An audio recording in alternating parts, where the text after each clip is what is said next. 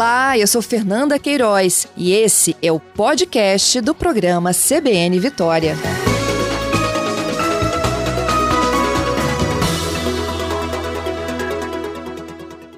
Bom dia, Luna. Seja bem-vinda, hein? Obrigada, Fernanda. Obrigada a todos que estão nos ouvindo. Bom dia a todos os ouvintes. É um grande prazer para mim poder falar um pouco dessa questão aí da Amazônia, principalmente estando em casa, né, em Vitória, que é o meu estado de origem. É um grande prazer estar aqui com vocês. É isso mesmo. E a gente sempre acha um capixaba. Achamos você agora na Amazônia Ocidental. Luna, como é que você foi para aí? É, eu sou pesquisadora do Serviço Geológico do Brasil, que é um órgão federal, né? Então, esse órgão, ele atua, os estados têm escritórios fixos, mas a gente faz atuação em termos de monitoramento hidrológico no Brasil inteiro. Então, é um concurso federal, eu fui convidada a trabalhar na Amazônia e fui com coragem, né? É, foi um grande desafio, já tem seis anos que eu trabalho lá na Superintendência Regional de Manaus, então foi mais ou menos isso. Uhum. E foi você quem coordenou todo esse projeto aí de, de monitoramento da cheia e também desse alerta hidrológico?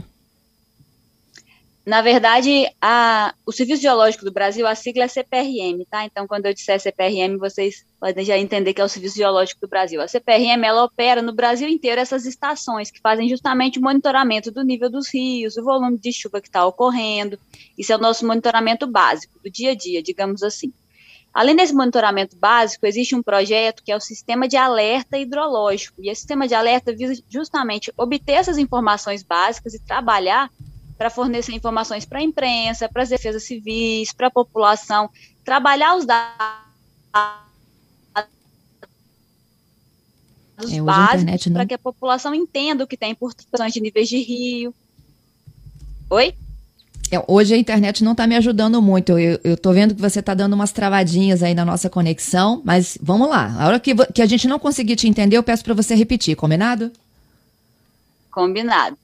É, então, a gente faz esse trabalho de alerta ao longo de todo o Brasil. São mais de 16 bacias monitoradas e eu sou hoje a responsável pelo sistema de alerta hidrológico do Amazonas e do Branco, que é um rio que fica na região de Roraima, né? Então, tanto do Amazonas quanto do Roraima, eu sou a responsável. Não fui eu que criei, mas hoje eu sou a responsável por esse sistema.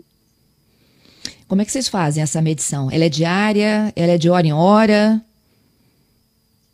É, existem duas formas básicas, né, de medição. Isso vale para o Brasil todo, né? Aqui em Vitória, em Vila Velha, a gente tem estações no Brasil todo. É medido o nível do rio duas vezes por dia através de uma pessoa que mora naquele local. Então, em todos os municípios do Brasil, quase todos, a gente tem uma pessoa que faz a leitura de uma régua que fica instalada no nível do rio. Além hum. dessa leitura convencional, a gente tem também o monitoramento automático, onde são instalados sensores é, que medem a cada 15 minutos, transmitem os dados por satélite, o satélite capta essa informação e a cada uma hora transmite para os nossos sistemas. Então, essas, essas estações que têm esse monitoramento automático, qualquer pessoa pode obter em qualquer momento, se tiver curiosidade, quero saber como é que está o nível do Rio Negro agora. Aí você entra no site da CPRM, rola para baixo, né? Bem lá embaixo tem o sistema de alerta hidrológico do Amazonas, você clica e você consegue saber o nível do rio automaticamente, entendeu? Entendido. E você falou que em vários lugares do Brasil há essa, esse acompanhamento e medição, não é isso? Isso, no Brasil todo. É, o monitoramento contínuo existe no Brasil todo. O sistema de alerta, que é quando a gente pega esses dados, faz previsão, trabalha em forma gráfica, emite boletins, são 16 sistemas é, ao longo do Brasil. Aqui no Espírito Santo, a gente tem, inclusive, o da Bacia do Rio Doce, onde está Colatina, está Linhares, fazem parte desse sistema. Se você entrar lá no site da CPRM, entrar, desce, né? Vai lá embaixo nas bolinhas, você encontra o SASSI doce, aí você tem todas as informações lá, inclusive municípios aqui capixabas. Uhum. Aí onde você está, tem alertas sonoros também, Luna? É, na verdade, é bem diferente, a, o sistema de alerta do Amazonas ele é bem diferente do que a gente consegue imaginar aqui para o Sudeste. Por quê? O, o rio, os rios grandes, rios, né, o Amazonas, o Negro, o Solimões, eles sobem muito devagar é um volume muito grande de água, mas a variação de um dia para o outro é da ordem de um centímetro, de dois centímetros, às vezes cinco centímetros, mas não é aquela chuva que cai e alaga tudo, como acontece aqui em Vitória, em Vila Velha, na nossa região. Em um é, único dia alaga é tudo. É, é, não é assim. Lá vai subindo aos poucos, aos poucos, tanto que tem, tem região da, lá de Manaus, por exemplo, que já está inundada há dois, três meses. A casa da pessoa já tem água dentro há três meses, não é aquela chuva momentânea, porque como a bacia de a bacia hidrográfica, a gente fala, né, que é a região que drena para aquele rio é muito grande, é da ordem de milhões de quilômetros quadrados, é, demora para o rio encher, depois também demora para vazar. Você falou aí que a gente já observa o nível do rio descendo em Manaus, né? Mesmo o rio começando a descer, não quer dizer que o impacto acabou, ainda vai demorar às vezes mais de um mês para o rio voltar à sua calha principal. Então é um pouco diferente do que a gente está acostumado aqui, que choveu, já alaga, já inunda, no outro dia também já está resolvido.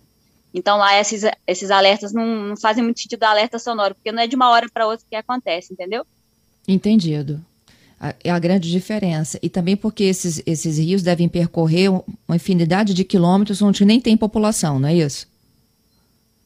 Exatamente, são milhares de quilômetros. A população que é afetada é muito grande. Manaus, por exemplo, tem entre 2 e 3 milhões de habitantes, e, na verdade, muita gente é afetada por esses processos de inundação. Então, a forma como ocorre hidrologicamente, digamos assim, isso que é o legal dos sistemas de alerta. Cada alerta, cada bacia, cada sistema precisa entender a hidrologia, entender como funciona os, e adaptar os modelos. Então, uhum. a forma que eu trabalho lá no Amazonas é totalmente diferente da forma como o pessoal aqui do Espírito Santo, de Minas Gerais, de São Paulo vai trabalhar, porque são as realidades são muito diferentes, a população, o convívio, a forma como lida com a situação da inundação, os impactos da inundação são muito diferentes, então tem que sempre adaptar, conhecer a área para realmente trabalhar de uma forma eficiente. Luna, assim como demora para encher, demora também para baixar. É uma outra condição diferente da nossa, que enche muito rapidamente, mas dois, três dias depois a água já escoou. Exatamente, eu tenho falado bastante isso à imprensa, a gente tem feito bastante atendimento à imprensa, né, de Manaus e região, e as pessoas estão muito ansiosas para o rio começar a descer. E realmente o rio começou a descer um centímetro de anteontem para ontem, e de ontem para hoje manteve-se constante. Então, é um processo que vai demorar, mesmo que o rio comece a descer, os impactos eles não saem de uma hora para outra, porque o rio realmente ele é bem lento na, no processo de subida, no processo de descida. Para vocês terem uma noção, a gente fez uma medição há uns 15 dias atrás, ali próximo a Manaus, e deu 70, da ordem de 65 mil metros cúbicos por segundo de água que está passando ali na região, ou seja, 65 milhões de litros a cada segundo passando na frente da cidade. Então, é um volume muito grande de água, não tem onde dele, não tem para onde ir de uma hora para outra. Então, realmente é um processo bem lento e os impactos também são bem duradouros, né, digamos assim. Luna, e como é, essas cheias são históricas, né? A, a, cidade como um todo, assim, ela já incorporou isso no calendário dela, que em momentos, em algum momento do ano, vocês vão ficar é, praticamente a população aí mais próxima, né? A ribeirinha lá, é, ou isolada ou tendo que ser deslocada? Mais ou menos, isso é uma questão que a gente tem discutido bastante, mas na verdade não é bem assim. O que acontece é o seguinte: as inundações são muito frequentes na Amazônia, todo mundo sabe, a gente já está acostumado a ouvir falar. O que acontece é que a frequência com que isso acontece está cada vez mais rápida. Então, uma coisa é uma cheia acontecer a cada 50 anos, depois a cada 10 anos ou a cada 5 anos, mas tem acontecido todo ano. Isso atrapalha muito a capacidade da população se recuperar. Imagino que é uma série de prejuízos. A agricultura, por exemplo, lá é muito próxima do rio, então é a agricultura de várzea que a gente chama. É, essa agricultura é totalmente afetada. Se a gente tem uma grande cheia, é, dependendo da magnitude dessa cheia também, o tempo que a, a parte agricultável vai ficar alagada é muito maior.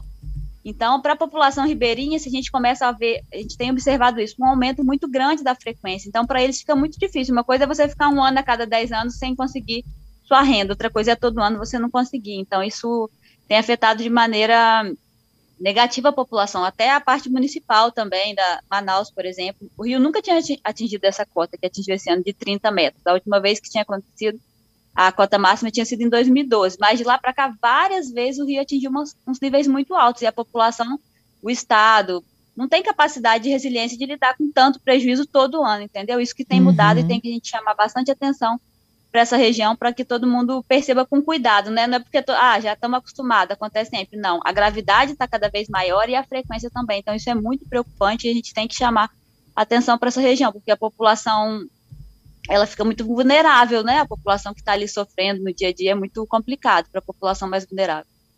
A cidade tem que ter política pública para isso urgentemente.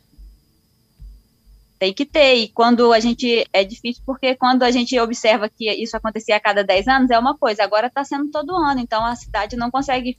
Imagina uma cidade totalmente assolada já pelo Covid. A gente viu aí na, na imprensa que foi um dos estados mais afetados, talvez o mais, né? Em relação ao número de mortes, percentual, assim.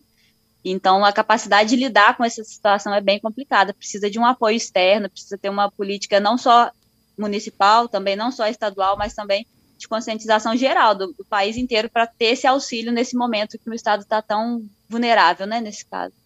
É isso aí. Luna, e a gente vê, né, hoje a gente está falando contigo aí sobre essa cheia histórica e em demais estados aqui, por exemplo, aqui no Sudeste, a gente está falando de uma seca histórica também que vai levar possivelmente a um racionamento, né? Já uma tentativa, inclusive, de desviar os horários de pico para poder tentar reduzir essa pressão no fornecimento de energia. Que Brasil é esse, né, Luna? É, infelizmente é, é, a realidade. A gente, a gente, a gente, que eu digo é a gente ser humano, né? Nós como população, a gente se baseia em uma coisa que é muito variável, que é o ciclo hidrológico. A gente critica muito a natureza, mas na verdade ela é naturalmente variável. O ciclo hidrológico ele é muito variável. Então tem a época de cheia, tem a época de seca. Às vezes as cheias são mais intensas, às vezes as secas são mais intensas. A culpa, digamos assim, né? Somos nós que não, não nos preparamos para isso. É importante a gente conscientizar e falar disso. Eu gosto muito de, de atender sempre a imprensa com o maior detalhamento possível, explicar bem, porque a gente tem que ter consciência que é isso. Não é culpa do, do rio que está inundando a mais, faz parte da variação natural do rio, ele inundar mais, no outro ano secar mais, é variável, ninguém garante que vai ser fixo, mas muitas vezes a gente atua e trabalha como se fosse fixo, entendeu? Então, a casa vai ser construída na beira do rio, contando que o rio não vai extravasar, mas a gente sabe que vai extravasar. Talvez a pessoa que construiu a casa, em toda a humildade dela, em toda a falta também de capacidade financeira para construir um lugar melhor, se instalou ali. Então, é importante conscientizar disso, de que o ciclo hidrológico, tudo que a gente faz que use água, a gente tem que ter o conhecimento, tem que estudar. Esses dados que a CPRM gera são muito importantes, porque na hora de você construir uma cidade, um país ou um estado com base em, energia hídrica, por exemplo, tem que saber que vai variar, tem que saber que vai ter época isso que vai aí. ter seca, tem época que vai ter uma seca mais intensa, seca, outra menos, né? tem que contar com isso, entendeu? A gente tem que saber. O problema é que a gente às vezes não assume, não admite isso, né? Mas a gente tem que conscientizar e ó, é natural. Vai acontecer, às vezes a frequência está aumentando, mas a gente tem que se preparar para isso. Luna, fica comigo aí na conexão. Eu só vou para as informações da rede CBN. A gente volta em um minutinho, porque eu tenho vários ouvintes aqui com curiosidades que só você tem condições de responder. Voltamos já, hein? Ó, já estamos aqui de volta ao nosso CBN Vitória nesta terça-feira, hoje 15 de junho de 2021. Se você ligou seu rádio agora, seu aplicativo, seu smartphone ou seu computador, porque a gente está assim em todas essas plataformas, CBN Vitória, você vai acompanhar agora um pouquinho mais da história da Luna Gripe. Gente, ela é cientista, mulher e capixaba. Ela está longe da gente, não tão longe assim, porque a gente está com ela aqui agora, né? Ela está lá na Amazonas Ocidental e ela coordena, gente, um serviço de monitoramento geológico. Esse é um serviço geológico do Brasil e ela coordena esse monitoramento lá na região do, do Amazonas. É um sistema de alerta hidrológico da Amazônia Ocidental. A aluna, gente, é de Guaçuí, e ela contou um pouco nesse início de conversa como é que ela chegou até é, é, esse, essa atividade que ela desenvolve hoje. Ó, Luna, a gente se orgulha muito, viu?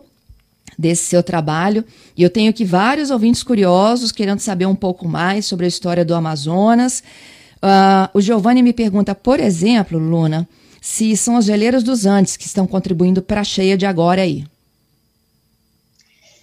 É, só uma, um detalhe, né? Que eu, na verdade, essa semana eu tô de férias, então quando eu falo, às vezes até confunde um pouco a cabeça dos ouvintes. Eu tô falando daqui, daqui do Espírito Santo mesmo, e eu falo lá no Amazonas, porque essa semana eu tô de férias, então tô aqui mesmo, tô em Iriri. Então você tá nesse aqui, momento, então pra sim, ficar pertinho, claro, né? Pertinho da gente, então. Tô pertinho de verdade. É, mas vamos lá a resposta, né? As geleiras dos Andes, sem dúvida, elas contribuem principalmente ali para a bacia do Rio Solimões, né? A cabeceira dos Solimões, ela fica grande parte na região da Cordilheira dos Andes. Só que a gente está falando de uma região muito chuvosa. Do, por exemplo, a cabeceira do Rio Negro é uma das regiões mais chuvosas de todo o Brasil. Então, pelo que tudo indica, o que mais interfere nesses grandes eventos de inundação é mais a questão das chuvas mesmo. O volume de água que é derretido ou não, não acaba, acaba que não interfere tanto devido ao volume de chuva que é muito maior nesse caso, entendeu? Na, nas grandes inundações para a Amazônia Central. Entendido. Tem mais uma outra aqui, do Beto. Quantos dias consecutivos há de chuva para chegar uma cheia histórica como essa? Nossa, isso também é, é, outra realidade, né? Quando a gente faz o alerta, que é a previsão, por exemplo, para Manaus, a gente faz a previsão com 75 dias de antecedência. Então, a chuva que chega ao, ao nível de, de, rio, né, hoje em Manaus, ou seja, a quantidade de água que está passando hoje em Manaus, agora em meados do mês de junho, ela, ela é alterada pela chuva que aconteceu desde janeiro. É uma bacia muito grande, um volume de água muito grande, uma capacidade de, de armazenamento de água muito grande da bacia. Não sei se todo mundo sabe, mas a bacia do Amazonas é a maior bacia hidrográfica de todo o mundo. O segundo maior rio do mundo que vem depois do Amazonas tem um, um quinto da água que, que passa pelo Amazonas, só para vocês terem uma noção. Então, essa, esse déficit de, em termos de tempo, por exemplo, a gente tem estações no Brasil já, por exemplo, Tabatinga, que fica na, na fronteira entre Brasil, Colômbia e Peru, que a água demora mais ou menos 45 dias para sair de lá e chegar próximo a Manaus, isso tudo dentro do Brasil. Então é uma bacia de magnitudes exorbitantes, né, digamos assim. Uhum. E o Brito, nos perguntando se você sabe qual é a profundidade do Rio Amazonas quando chega a uma, a uma cheia dessa aí histórica. Olha, em Manaus a gente fez a medição esses 15 dias atrás, mais ou menos, o rio deu aproximadamente 50 metros de profundidade. Agora, essa profundidade ela varia muito, mesmo no próprio Rio Amazonas, ou Rio Negro, ou Solimões, cada ponto, às vezes, em poucos quilômetros de distância, tem um, um buraco, tem uma parte mais rasa, isso é muito variável para a questão amazônica, é uma região muito plana. Mas ali para Manaus, por exemplo, a profundidade é de 50 metros, agora, né, nessa cheia, onde o rio está em aproximadamente 30 metros de nível, né? Uhum. Nossa, é muita coisa, né? Isso só vai baixar o quê? Em outubro? Não, ele começa, já, já, começou a baixar, né? Baixou um centímetro, e aí essa, essa velocidade com que ele vai baixando vai aumentando. Então, a princípio, começa descendo um centímetro por dia, depois passa para dois, depois para cinco, dez, quinze, vinte. Tem época que o rio chega a descer 20, 25 centímetros por dia. E aí continua descendo, o, a variação do nível de rio lá é, é, bem constante. Então, ele sempre sobe, depois ele sempre desce. Então, ele continua descendo até, às vezes, outubro, novembro ou dezembro, mais ou menos. E aí, depois começa a subir de novo, aí vai subindo até junho do ano que vem, provavelmente. Entendido. Ô, Luna, te agradeço, viu, pela gentileza, a oportunidade de a gente conhecer um pouco mais do seu trabalho e também da sua história. Sei que agora você está em Guaçuí, mas volta, né, para o Amazonas. É, eu, obrigada pelo convite, foi um prazer estar aqui com vocês. A gente está de home office por enquanto, né, por causa da questão da pandemia. Eu estou gestante também, então sou considerada grupo de risco. Eu não sei ainda quando eu vou voltar para Manaus em si, mas estou atuando. Hoje em dia a gente trabalha tudo pelo computador, né? A gente tem equipe de campo que está lá, está no dia a dia, está fazendo as operações, está mandando o serviço funcionando, mas como eu sou é, responsável pela parte de modelagem, de atendimento à imprensa, é, eu fico mais no escritório. Então, por enquanto, a gente está trabalhando à distância e tentando fazer sempre o máximo. Não, não isso, nesse ponto não foi prejudicado, né? A questão do home office, na verdade, veio ajudar bastante a gente nesse momento delicado aí de pandemia que a gente está passando. Doido para acabar logo, e né? Como? Uhum. E como, né? Ó, boa sorte para vocês então, viu? Para você e para o bebê. Obrigada. Tudo de bom. Muito obrigada, obrigada pelo convite. Um abraço a todos os ouvintes, viu? Até um mais. Um abraço para você.